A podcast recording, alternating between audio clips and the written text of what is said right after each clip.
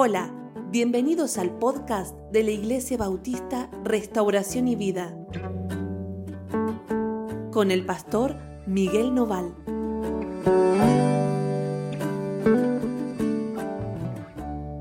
Hola, ¿cómo andan? Dios los bendiga muchísimo. Es una alegría estar con ustedes esta mañana. Sí, hoy vamos a tener nuestra lectura devocional en el libro de Isaías, en el capítulo 40, ¿sí? 40 de Isaías, versículo 1, y vamos a leer hasta el 8. ¿eh? El devocional de hoy eh, se titula Tiempos de perdón, tiempos de perdón.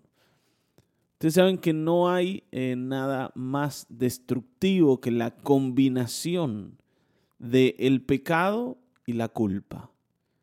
El pecado, la, la falta, el error que cometo, y la culpa por haberlo hecho.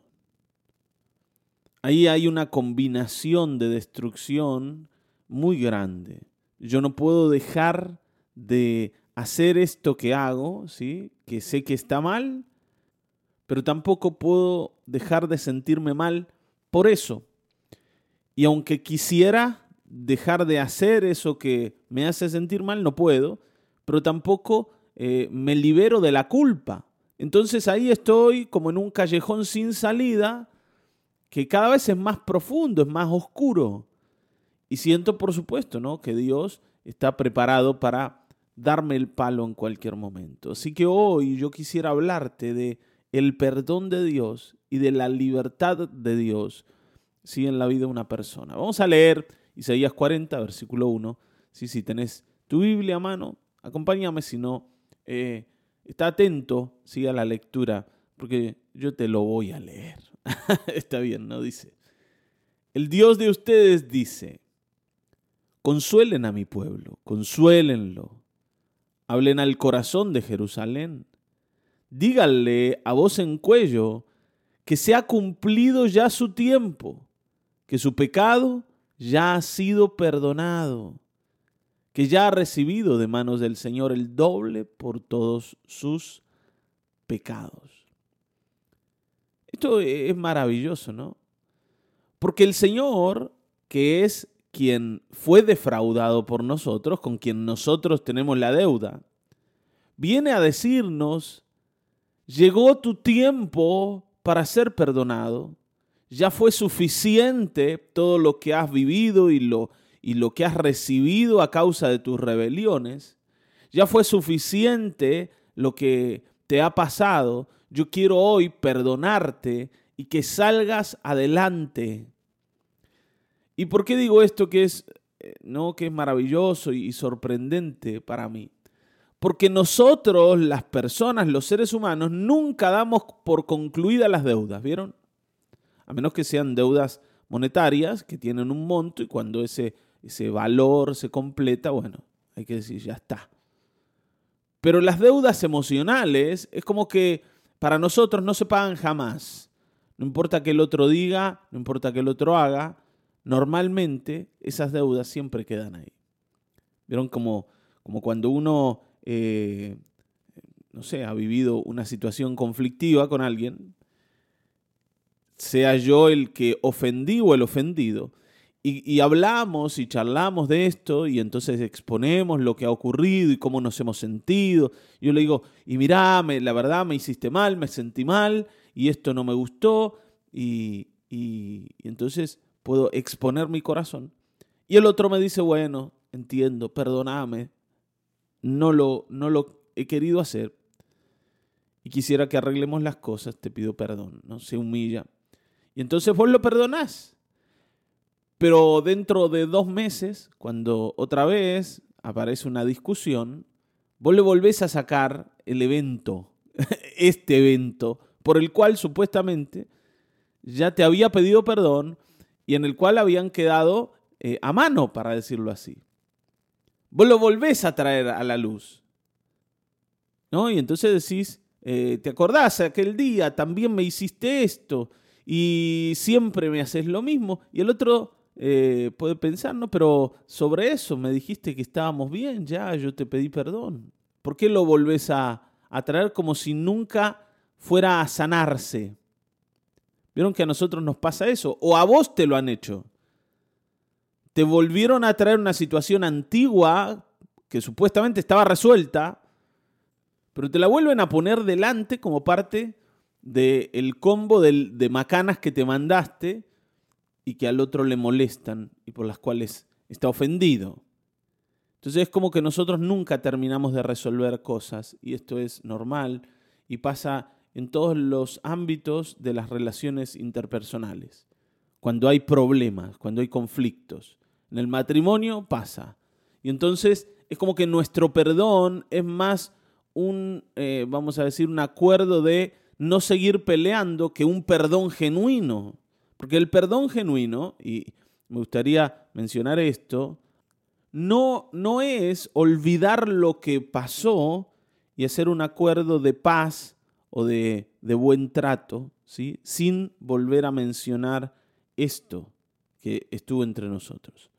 No tiene que ver con olvidar las cosas que me han hecho o que yo he hecho, ¿sí? no tiene que ver con eh, de alguna manera guardar en el corazón, encerrado ahí el dolor sin que nadie se dé cuenta, para, para, bueno, para continuar con la relación, sino que el perdón es borrar la deuda de manera que yo siento que ya no existe entre esa persona y yo, entre yo y esa persona. ¿Está bien? Y como ya no existe, nunca más vuelve a salir a la luz como algo que reclamar o como un argumento de discusión o de pelea. Cuando eso ocurre es que el perdón nunca ha tenido su lugar en mi vida y nunca ha sido completo. Si yo sigo reclamándole a la gente cosas que pasaron hace 20 años, que ya hablamos una, dos, tres, diez, veinte, cincuenta veces, y sigo trayéndolas como presentes o como cosas que sientan un precedente para seguir peleando, bueno, es que el perdón nunca se dio de manera genuina, nunca tuvo lugar en la relación. Pero con Dios no es así. El Señor perdona y el Señor se olvida de esa deuda de manera que jamás vuelve a estar en medio de la relación entre Él y nosotros. Nunca más. Y por eso digo que el corazón del Señor es sorprendente, es amoroso. Y acá nos damos cuenta que cuando Dios castiga, que cuando Dios corrige, lo hace justamente con la idea de quitar de nosotros el pecado y no con la idea de destruirnos a nosotros por el pecado. Es una corrección, pero el corazón de Dios es un corazón misericordioso que ama y que quiere levantarte en la vida. Ahora, por supuesto, ¿no? Con la misma escritura dice, el Señor no va a tener por inocente al malvado. Eso quiere decir que jamás va a declarar a alguien sin culpa cuando esa persona la tiene. Pero va a tomar la culpa de esa persona y la va a perdonar. Y si hoy vos te sentís así, como necesitado de perdón, yo quiero que oigas esta palabra que dice que el tiempo del perdón ha llegado. ¿Está bien? Fíjense versículo 3. Dice, una voz clama en el desierto preparen el camino del Señor. Enderecen en el páramo una calzada a nuestro Dios, o en el desierto, ¿sí? si quieren ponerlo así. Que todo valle sea enaltecido y que se hunda todo monte y collado y se enderece lo torcido y que lo áspero se allane. Está bien, ¿no? Y acá esto nos hace acordar, indudablemente, a Juan el Bautista. Está bien, ¿no? ¿Quién era esa voz que clama en el desierto? Eh, cuando los judíos fueron a preguntarle a Juan si él era el Cristo, él les dijo, no, yo no soy el Cristo. Yo soy una voz que clama en el desierto. ¿No? Ni siquiera dijo yo soy Juan, no, hijo de Zacarías. No, él dijo, yo soy una voz que clama en el desierto. O sea, esta palabra habla de Juan. ¿Y qué dice esa voz que clama en el desierto? Dice que preparen el camino del Señor. Porque el perdón del que recién te hablé no viene de cualquier manera. Ni Dios lo otorga de cualquier manera, sino que ha establecido a su mensajero de perdón, que no es Juan en realidad, sino es el Señor, ¿sí? el Señor Jesucristo. Él es quien vino a traer el perdón de Dios a la tierra, a las personas. Pero para recibir el perdón que viene con Cristo, o sea, para recibir al Señor, yo necesito preparar un camino correcto. Y esto es importantísimo, porque tampoco el Señor perdona de cualquier forma, sino que hay un corazón correcto que nosotros tenemos que desarrollar para recibir ese perdón de Dios. Y esto es lo que Juan vino a enseñarnos. Está bien, ¿no? A pesar de que acá, por supuesto, ¿no? En Isaías no se menciona a Juan porque Juan todavía no había nacido. Pero nosotros sabemos que esta profecía habla de Juan el Bautista y de su prédica. Y su prédica era una prédica de arrepentimiento. No puede haber perdón si no hay arrepentimiento. El arrepentimiento prepara el camino del perdón. Está bien, ¿no? Y esto es en todas las cosas así, sobre todo delante de Dios. O primero y primordial es delante de Dios. Pero en cualquier relación también funciona de la misma forma. Es muy difícil que alguien obtenga perdón si antes no se arrepiente por la falta que cometió. Yo no puedo venir así todo orgulloso diciendo la verdad que yo tenía razón y lo que te hice y la herida que te provoqué fue justa, vos te lo merecías, pero a pesar de eso quiero que me perdones. ¿Cómo es eso? Veo que a veces uno así todo orgulloso va y le pide perdón al otro. Yo sé que me mandé una macana, yo sé que hice algo que no debía hacer, y vengo delante del otro así como todo orgulloso porque no quiero eh, humillarme ni quiero decir la verdad, es que vos tenés razón. Y pido perdón, pero justificándome. Bueno, acá estoy. Tengo a pedir perdón porque, bueno, porque vos querés que te pida perdón, yo te, te vengo a pedir perdón, pero bueno, la verdad es que yo tenía sobradas razones para decirte la barbaridad que te dije. Lo que hice lo hice porque vos me obligaste. O porque vos también me hiciste a mí. Y bueno, eh, yo te dije, pero la verdad es que vos eh, te lo buscaste. Pero bueno, qué sé yo. Si querés que te pida perdón, te pido perdón. Perdóname. ¿Me vas a perdonar o me vas a perdonar al final de cuentas? ¿Vas a la iglesia, te enseñan ya a perdonar o no te enseñan a perdonar? ¿Vieron esa, esas cosas que nosotros hacemos, no? Estamos locos. Y encima acusamos al otro porque no nos quiere perdonar cuando somos nosotros los malvados. Por lo menos los que actuamos con maldad en ese momento. Entonces, así el perdón jamás puede existir correctamente. Yo necesito venir y humillarme y entender que soy yo el que necesita ser perdonado y que tengo que traer una actitud que busca el perdón. Y esto es lo que Juan dice. Dice, enderecen en el desierto una calzada, una vereda para nuestro Dios. Que Él pueda venir y encontrar en nosotros gente que desea lo que viene a traernos, que desea su perdón. Dice que todo valle sea enaltecido y se hunda todo monte y collado, o sea, lo desparejo del terreno, ¿no? el valle y la montaña, se vuelvan algo llano y eso habla de la vida. Que vos endereces tu vida. Dice que se, eh, se enderece lo torcido y lo áspero se allane. O sea, que el Señor no venga y encuentre límites en mi vida. Que el orgullo no se ponga por delante como un monte que se levanta. O la depresión, ¿no? Para decir, soy una porquería, una basura que no merece nada. No, hermano, el Señor quiere perdonarte. Bueno, primera cosa, recibí su perdón. Reconoce el error. No vengas ni altivo ni tampoco vengas como a suicidarte delante de Dios. ¿Qué te pasa? Si el Señor, que es el dueño de todo, a quien le debemos, quiere perdonarnos, nosotros tenemos que estar listos para recibirlo. Si tu mujer te quiere hablar de que hay cosas que le han herido, ¿sí? que hay cosas que han eh, provocado dolor en su corazón y te lo expresa, pero quiere arreglar las cosas, deja de ser un gallito que ande diciendo, bueno, pero vos te lo merecías, porque lo que vos me dijiste también me dolió a mí. Basta con esas tonteras, por favor. ¿Hasta cuándo vamos a seguir siendo orgullosos y altivos?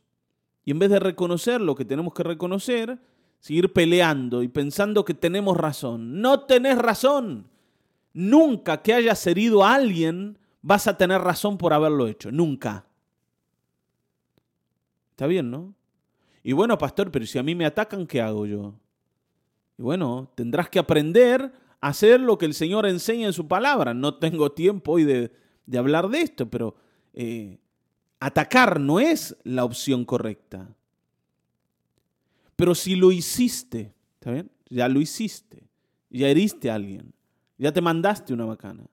Lo peor que podés hacer es ir a, a donde está el otro y todo orgulloso decirle que vos tenías razón para haber hecho lo que hiciste. Y qué justo que le hayas herido. Lo peor, no hay nada que empeore más la situación que el orgullo, que la soberbia. Porque cuando nosotros decidimos hacerle un camino al Señor, cuando nosotros decidimos presentarnos delante de Dios sin justificaciones, porque el arrepentimiento tiene esto, ¿no? Que no se justifica, que no viene a decir, Señor, lo que hice eh, tiene una buena razón para haber sido hecho. yo vengo sin justificativos. Y digo, Señor, lo que hice fue motivado por mis rebeliones y mi corazón torcido no por otra cosa. Jamás, jamás hay un buen motivo para pecar, jamás hay un buen motivo para herir al otro, jamás hay un buen motivo para buscar la pelea y la destrucción del que tengo enfrente. Nunca. Y mucho menos delante del Señor. Ahora, cuando yo vengo con el corazón correcto, dice, versículo 5, se manifestará la gloria del Señor y la humanidad entera la verá. La boca del Señor lo ha hablado. ¿Qué es lo que va a pasar? El Señor va a venir y va a poder visitar tu vida y va a poder, para decirlo así, ¿no? Como aterrizar en tu casa y te va a traer el perdón que necesitas. Ese perdón que fue forjado en la cruz del Calvario, en el mismo cuerpo del Señor, en la sangre del Señor que fue derramada él murió para que vos seas perdonado perdonada. Y hoy tenemos que entender esto. Tenemos que entenderlo. Porque el perdón que el Señor nos da no es gratis. No lo pagamos nosotros. Pero esto lo pagó el Señor mismo con su propia vida. Entonces, valoricémoslo. Versículo 6 dice, una voz decía, grita. Y yo respondí, ¿qué debo gritar? Grita que toda carne es como hierba y que su belleza es como la flor del campo. La hierba se seca y la flor se marchita, porque el viento del Señor sopla sobre ella. A decir, a decir verdad, el pueblo es como la hierba. Sí, la hierba se seca y la flor se marchita, pero la palabra de nuestro Dios permanece para siempre. Aquello que el Señor nos está hablando es para nosotros y va a ser siempre para aquellos que decidan creer. Nosotros como seres humanos somos temporales. Como dice aquí, somos como la hierba, ¿no? Y lo bueno que tenemos es como una flor en el campo, que está en pie hasta que llega el calor y el viento y, y la inclemencia del tiempo la termina secando y se marchita, ¿no? Tiene una, vida eh, corta. Bueno, así nosotros también tenemos una vida corta. Nos, nos hacemos viejos demasiado rápido. Demasiado rápido pasan los años. En cualquier momento nos enfrentamos al final de la vida Y esto es algo que debemos entender. Pero la palabra de Dios no está bajo las mismas condiciones que nosotros. La palabra de Dios es eterna porque Él es eterno. Por eso hoy, entendiendo esto, que nuestro tiempo tiene un, un punto final, vengamos al Señor a decir, Señor, yo quiero este perdón. Yo quiero esto que Cristo vino a traerme. Porque cuando yo me enfrente al último día de mi vida, yo quiero tener la seguridad que tengo lo necesario para entrar en la vida esa que viene, en esa vida espiritual, en esa relación contigo.